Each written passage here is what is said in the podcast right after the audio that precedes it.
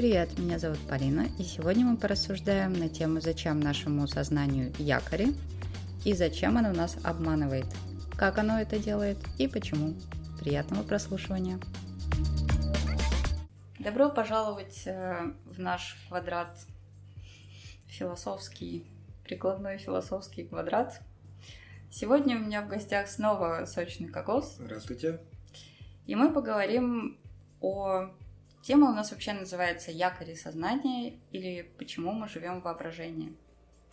Итак, что такое сознание? Сознание, я зачитаю сейчас э, э, определение из Википедии. Сознание – это состояние психических, э, психической жизни организма, выраженной в, субъективном, э, в субъективных переживаниях – событий внешнего мира и тела организма, а также в отчете об этих событиях и ответной реакции на эти события. То есть это э, все события, которые происходят, это то, что мы их понимаем, укладываем в голове, обрабатываем и после обработки реагируем.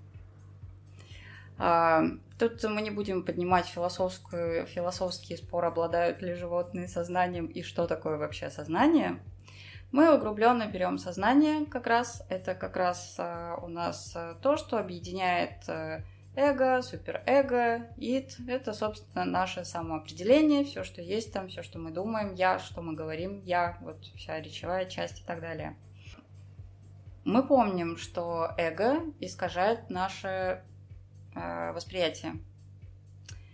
Если эго э, искажает наше восприятие, Точно так же, как по большому счету суперэго это идеальный ты, это все равно тоже идеал, это как бы нереальность, ничего общего не иметь с реальностью, то а, почему бы всему всему сознанию, по большому счету, глобально нас не обманывать? И самый главный страх сознания вообще, это, конечно же, страх смерти. Потому что мы осознаем, что мы смертны, и, собственно, сам факт этого нас расстраивает, в общем, всех и каждого. И э, у меня есть предположение, что сознание на протяжении всей жизни, если посмотреть глобально, то все традиции, культуры, религии и так далее, это по большому счету некие такие костыли, которые помогают тебе зацепиться, как-то обосноваться на Земле, ты же как бы умрешь, ты перестанешь существовать. Нужно ты... какой-то след оставить. Ты не можешь до конца в это поверить. Поэтому ты пытаешься э, устанавливать какие-то правила свои, какие-то устои, какие-то ставить традиции. Это ты сделаешь, да, и ты пытаешься укрепиться, ты пытаешься заземлиться, ты пытаешься зацепиться, грубо говоря, э, зубами за воздух. Пытаясь э, зацепиться зубами за воздух, ты вырабатываешь привычки определенные. Опять же, а, вырабатывается некий автоматизм, который, помимо всего прочего, освобождает тебе еще как бы место а, в голове, оперативную память. Ты не думая, там идешь варишь кофе, ты не, думая, там идешь делаешь какие-то вещи, у тебя вроде как по идее а, память освобождена, но вместе с этим ты думаешь о каких-то там других делах, и совершаешь какие-то вот там привычные действия. Что такое привычка? Привычка – это автоматически совершаемое действие, которое не требует, э, э, которое инициируется определенным сигналом, либо триггером.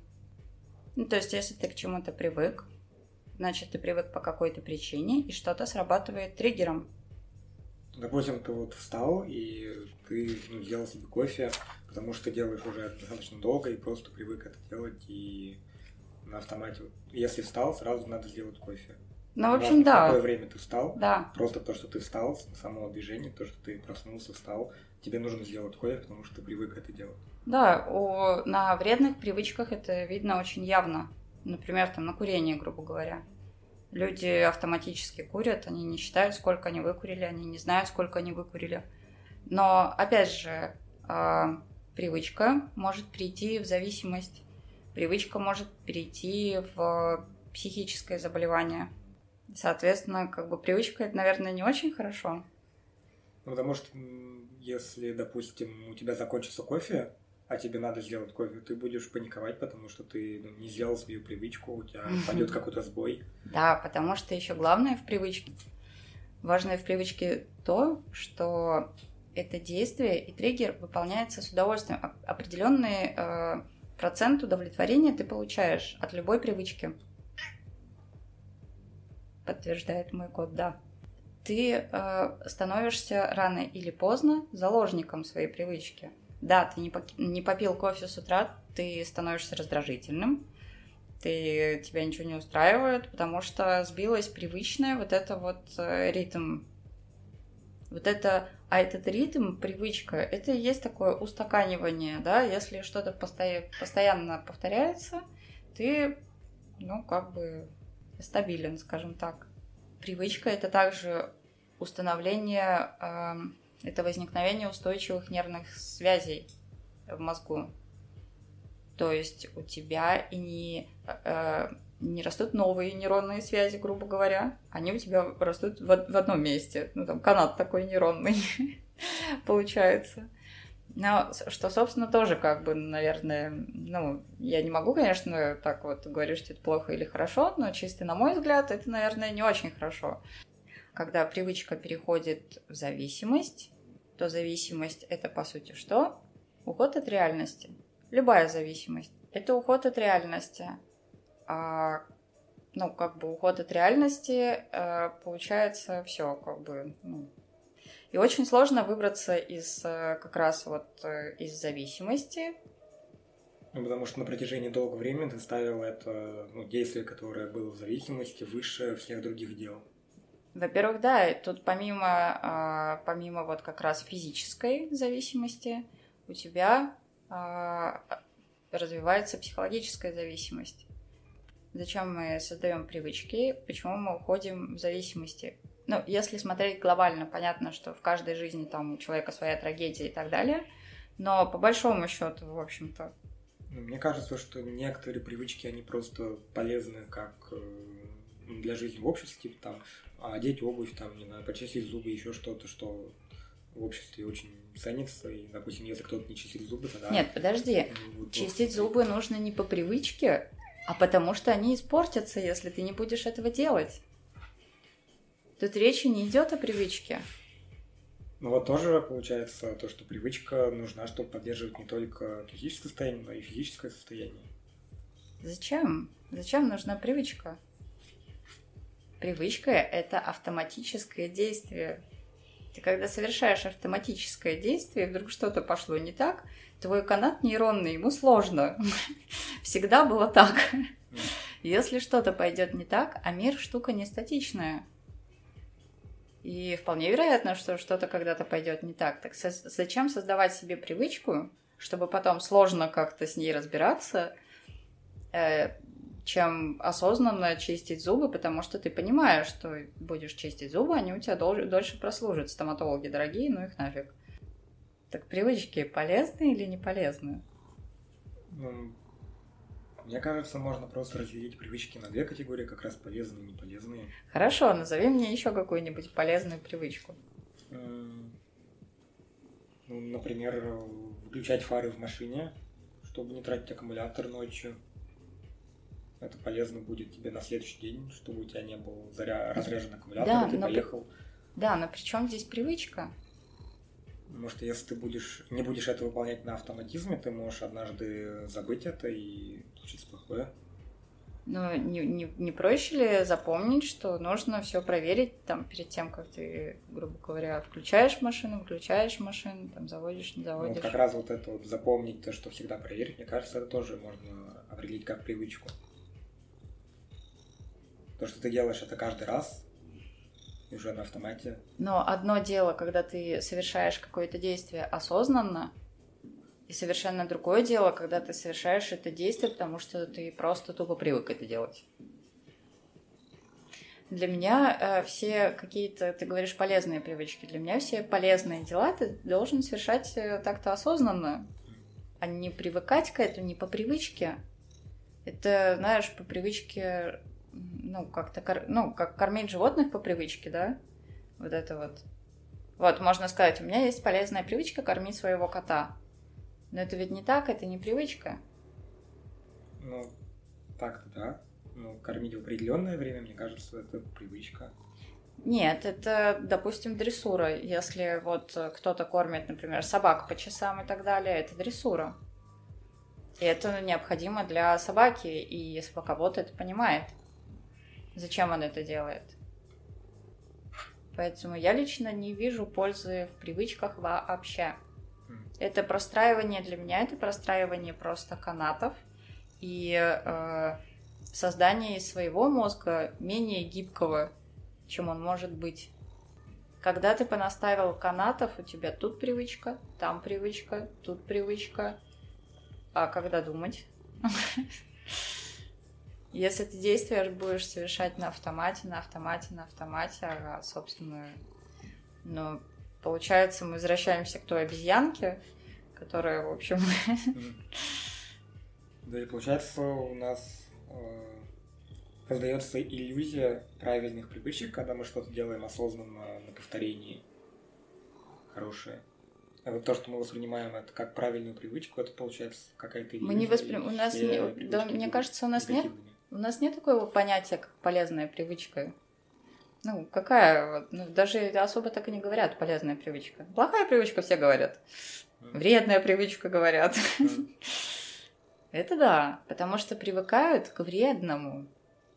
А привыкают и, и зависимости, и привычка. Почему к вредным? Потому что привычка должно быть определенная доза удовольствия.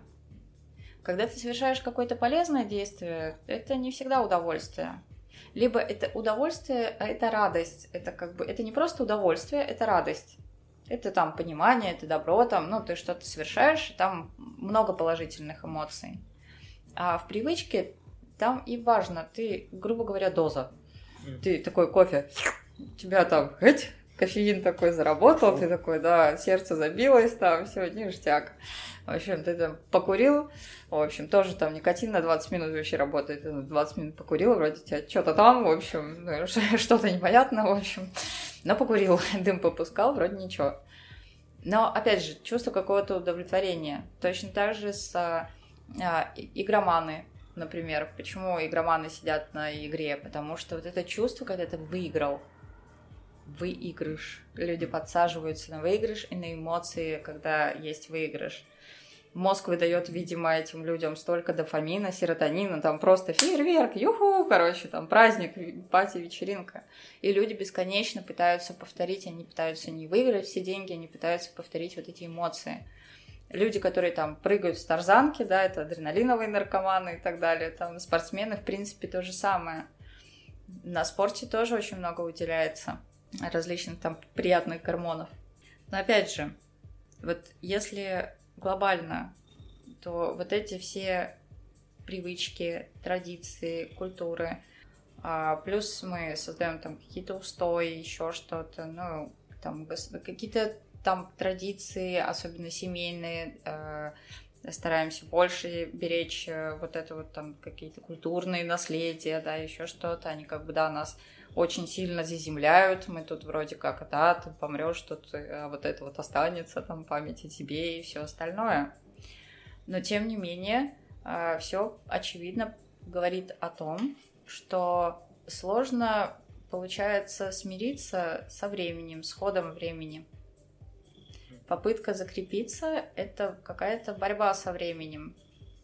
И пока ты закрепляешься, пока ты вот эти вот привычки себе пытаешься организовать, я тут привык, а тут я вот это, вот это, вот это, ты пока вот здесь обосновываешься, время идет вперед.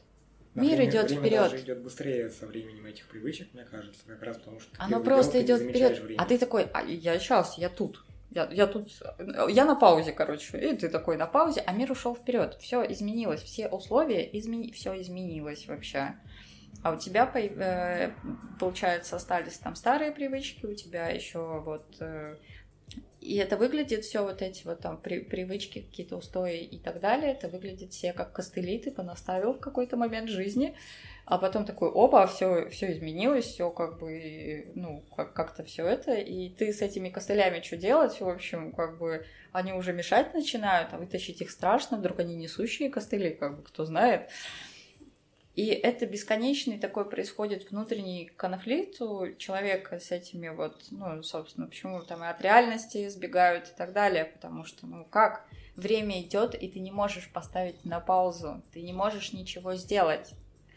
И как раз здесь вопрос конфликта эго, когда эго тебе говорит, что ты самый прекрасный, ты царь природы, ты можешь все. А ты видишь и понимаешь, что ты не можешь остановить время. Ты можешь все что угодно из себя изображать, ну там деревья как становились желтыми, а потом опадали, да, там и все остальное, так оно и будет. И а, какой бы, как бы тебе эго не говорило, какой ты самый лучший, ты понимаешь, что ты все равно умрешь, как и все. В смысле? Тебе же эго говорит, что ты лучший. Ты такой молодец. Ты как бы они говно, а ты лучший. А ты умрешь, как они. Ну, в итоге получается. И как бы чем больше эго, тем а, сильнее страх смерти, тем сильнее как бы человек э, об этом парится, и тем больше возможность у него уйти от реального мира в какой-то там наркотики, алкоголь, игроманию и так далее. Что мы можем с этим сделать? Вопрос. Как с этим жить? С принятием времени, мне кажется, каждому сложно жить. Вот опять же есть этот страх смерти, то, что мы всегда цепляемся и всегда пытаемся как-то продлить время жизни. Но мы как раз сталкиваемся с тем, что у нас это время тратится очень быстро тоже. Оно проходит очень быстро за счет как раз автоматизмов, привычек и так далее. То, что мы ничего не замечаем, мы делаем одно и то же. Мы думаем уже о следующем, делаем это, думаем там, а в итоге, если разобраться, то получается, ты был не там, не здесь. Ты, в общем, что-то делал, а в итоге, ну, как бы ничего. И, наверное, максимум, что мы можем сделать, так это действительно более сознательно относиться вообще к тому, что мы делаем, к тому, что мы говорим. Осознать, что да, на самом деле время идет, мы не можем ничего с этим сделать, и человеческая жизнь не такая длинная. Но она все-таки есть. Она все-таки есть. Надо как-то в эту жизнь все успеть по максимуму хорошо сделать, максимум как-то разнообразно, чтобы не было автоматизма.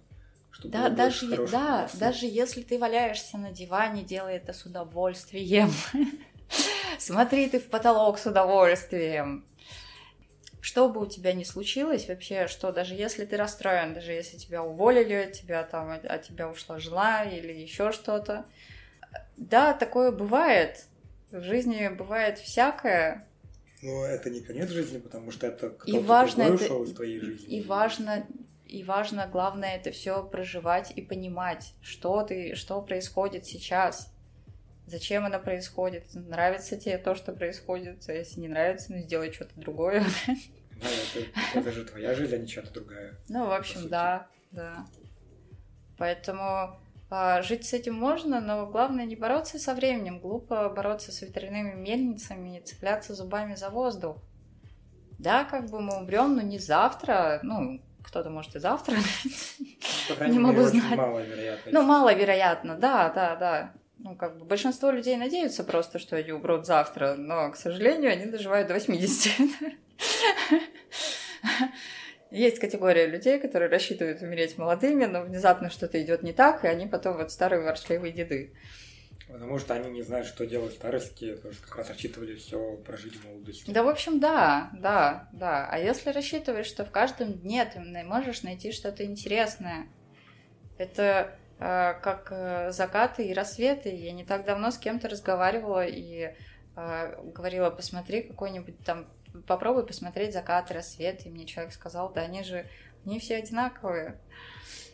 Нет, они не все одинаковые, нет ни одного ни, ни заката, ни рассвета одинакового. В том-то и прикол, в том-то и радость, вообще в том-то и прелесть. Э, Если ты просто обращаешь внимание на какие-то такие больше вещи, если ты не в автомате живешь, и для тебя закат и рассвет одинаковые, тогда, наверное, жизнь как-то интереснее будет проходить. Ну, даже если закаты будут одинаковыми, то все равно до этого как то день провел по-особенному, и у тебя будет каждому закату свое какое-то послевкусие дня, которое будет Именно. влиять на восприятие заката. Конечно. Даже если закаты одинаковые, они всегда будут разными. Не могут одинаковые закаты быть. Ну, это в теории. Нет там. такое. Даже в теории не может. Пока мы на Земле, нет. Ну и, собственно, да, и чем больше ты всяких костылей в свое сознание пихаешь, ставишь и так далее, тем страшнее, более страшна и более шаткая эта конструкция. И еще и ты ставишь еще больше, а оно от больше костылей становится только более шатким. А убрать все разом страшно. А когда ты убираешь всего 2-3, оно все так же, короче, ну, то есть не очень получается. Ну вот, э, собственно, на этом, наверное, мы и закончим. На этой даже не знаю, ну, больше позитивной все-таки ноте. Ну да, надо жить настоящим моментом и пытаться как-то разнообразить жизнь. Да, да, обращать mm. внимание, не париться, да, нам всем сколько-то там осталось, но как бы зачем на этом концентрироваться, ты еще не умер. Mm. В общем, какой смысл? Ну да, тебе проспойлерили, твой конец, ты умрешь, да. Это, конечно, обломно, я понимаю. Но что делать? Не один такой, все как бы это, ну, каждый же человек думает, вот я такой один умру, да, и все, как же жизнь там без меня. Было так много жизнь, людей на планете. Жизнь продолжится. Так же, да. Умирают, и ты умрешь, и твой сосед умрет, и, и Путин умрет. Спойлер. И Трамп умрет. Вообще все умрут. Смертность уже делают в Америке. Я умру тоже. И Фанечка, к сожалению, тоже умрет. Но пока он не умер, это же классно, что он не умер. Так что на этом мы с вами прощаемся. До новых встреч. До новых встреч.